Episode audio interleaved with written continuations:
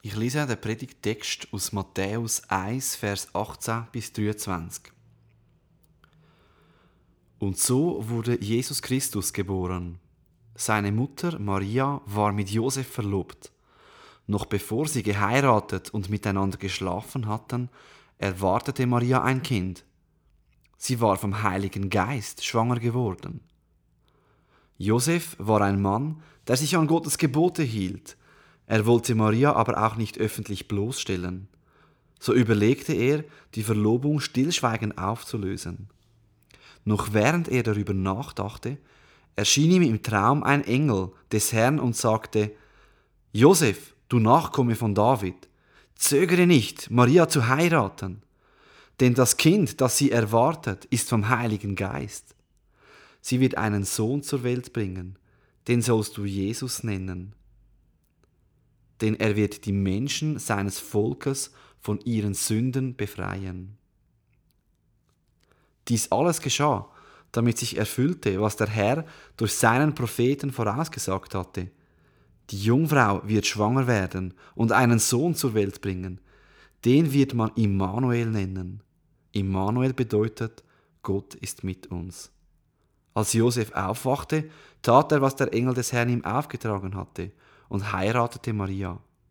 Er schlief aber nicht mit ihr bis zur Geburt ihres Sohnes. Josef gab ihm den Namen Jesus. Liebe Gemeinde, ich freue mich, dass ich heute bei euch sein, auch über den Podcast. Mein Name ist Simon Walder, ich bin Vikar da in der Gemeinde und darf das erste Mal jetzt auch am Sonntag da eine Predigt halten und freue mich auf das. Das Vikariat hat ja verschiedene Schwerpunkte. Jetzt komme ich in die Gottesdienstphase und darf vermehrt auch am Sonntag mitwirken. Aber im nächsten halben Jahr dann einmal im Monat. Es ist der zweite Advent. Wir denken an die Geburt von Jesus und auch an sein Wiederkommen. Und ein Stück weit fieben wir vielleicht auch mit der Maria ein bisschen mit, wo ja in dieser Zeit hochschwanger war und ein Kind erwartet hat. wenn man so älter wird, dann überlegt man sich, ja, vielleicht, wie wird das Kind mal werden? Wird es eher eine Mami oder ein Papi gleichen? Was hat es für einen Charakter? Und was soll man überhaupt dem Kind für einen Namen geben? Wo mein älterer Bruder zum dritten Mal Vater geworden ist, da haben sie ihrem jüngsten Sohn den Namen gegeben Liam und zum zweiten Namen Paul David. Paul David als zweiter Name könnte man sagen, ist ja noch speziell, aber es hat eine Bedeutung, weil mein damals etwa 100-jähriger Großvater, der hat Paul geheißen und mein Bruder hat wieder, dass der Name vom Großvater in dem Namen vom, von seinem Sohn drin ist, darum der Name Paul David. Wenn man also sich über Gedanken macht, wie werden die Kinder mal rauskommen, machen wir uns auch Gedanken über die Namen. Namen haben eine Bedeutung. Und was die Eltern interessiert, ist eben, wie kommt das Kind mal raus? Was hat es mal für einen Beruf? Wird es mal Lehrer oder, oder Doktor? Was kommt für einen Titel über? Vielleicht sogar President-elect, wie es jetzt in Amerika manchmal heisst. Und da im Bibeltext erhaltet Jesus beides. Die Eltern müssen sich eigentlich gar nicht groß Gedanken machen über das. Schon vor seiner Geburt erhaltet Jesus einen Namen, Jesus, der Retter. Und auch einen Titel, bevor er irgendetwas gemacht hat, hat es nicht zuerst leisten oder erreichen oder sich erarbeiten. Jesus überkommt den Titel schon von Anfang an. Und der Titel da ist Immanuel, Gott mit uns. Es gibt noch andere Titel für Jesus, wie Friedefürst, Messias, König, aber eben auch Immanuel, Gott ist mit uns. Was bedeutet der Name, der Titel Immanuel? Und was heißt das für uns persönlich? Die Antwort steht direkt da in Matthäus 1, in dem Text, den wir gelesen haben und in dem ganzen Kapitel. Weil der Matthäus zeigt uns in dem ersten Kapitel, wo wir die zweite Hälfte davon gelesen haben, zeigt er uns wie zwei Perspektiven. Zwei Perspektiven auf Jesus. Und die erste, die erste Perspektive ist die Perspektive auf seine menschliche Herkunft. Das sind Verse 1 bis 17, die haben wir nicht gelesen. Im Wesentlichen ist das eigentlich ein Stammbaum. Ein Stammbaum von Jesus mit x Namen. Es zeigt Jesus als normaler Mensch eben Gott, der mit uns ist. Seine menschliche Herkunft. Das ist so die eine Seite der Medaille. Die andere Seite der Medaille, der zweite Blick, die zweite Perspektive ist das, was wir jetzt gelesen haben. Das ist der Blick auf seine himmlische, seine göttliche Herkunft. Der Text zeigt uns eben, ja, Gott ist der Vater von Jesus. Jesus ist eben göttlich. Und die zwei Perspektiven wenn wir uns genauer anschauen, weil das genau bedeutet Immanuel. Gott ist mit uns. Und uns überlegen, was heißt das für uns.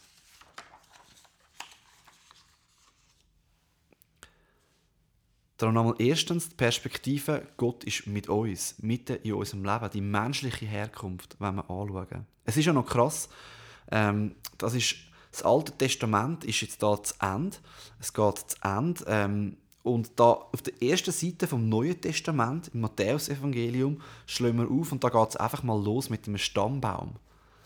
Die menschliche Herkunft von Jesus ist ein Stammbaum. Und da heißt es zum Beispiel, ich lese vor, dieses, Beruch, dieses Buch berichtet die Geschichte von Jesus Christus, Matthäus 1, Vers 1.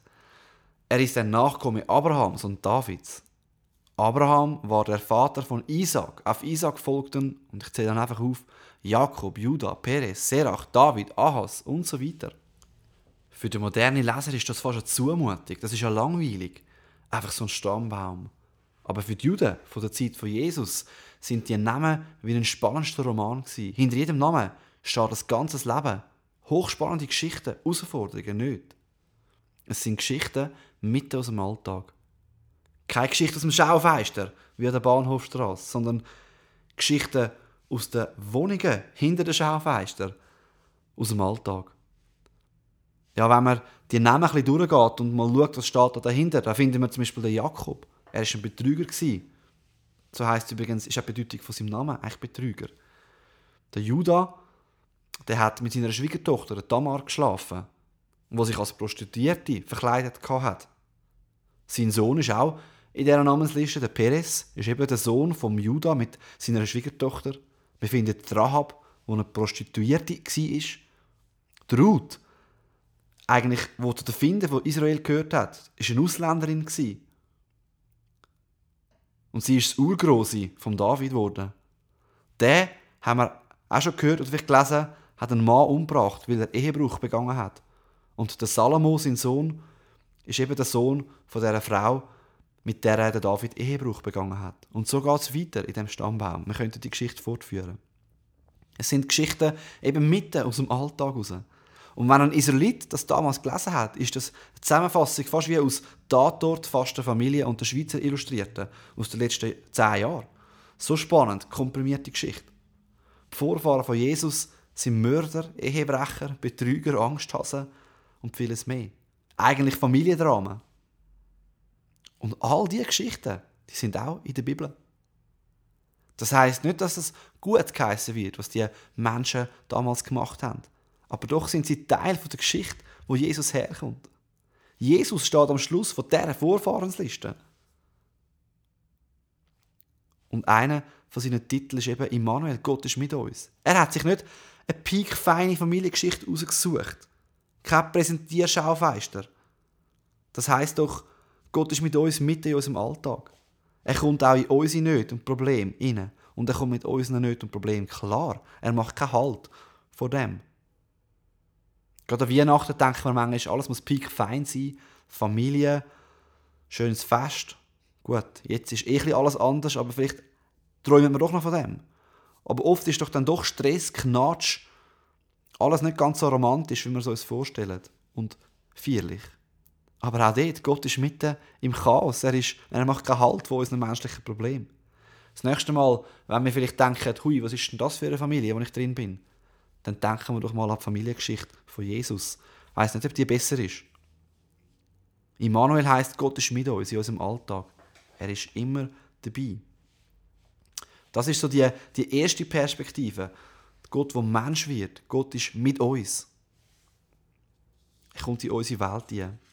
Die andere Perspektive, die zweite Perspektive ist die, die himmlische Perspektive, die ich vorher erwähnt habe, so die andere Seite vom Fünfliber, die wir auch anschauen wollen. Ähm, und die startet eben nicht mit der Vor Vorfahrensliste, sondern mit der, himmlischen göttlichen Perspektive. Wir erfahren, das ist der Teil, den wir gelesen haben, dass Gott dem Josef in einem Traum begegnet ist.